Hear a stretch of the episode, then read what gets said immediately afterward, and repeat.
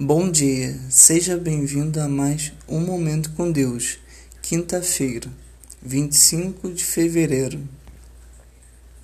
Sabe os mandamentos?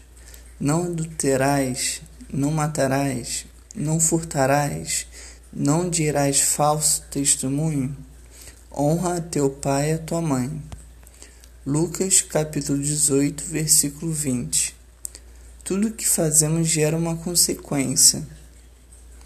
Como diz aquela lei da física, que para toda ação existe uma reação. Assim é a nossa vida. Você colhe aquilo que planta.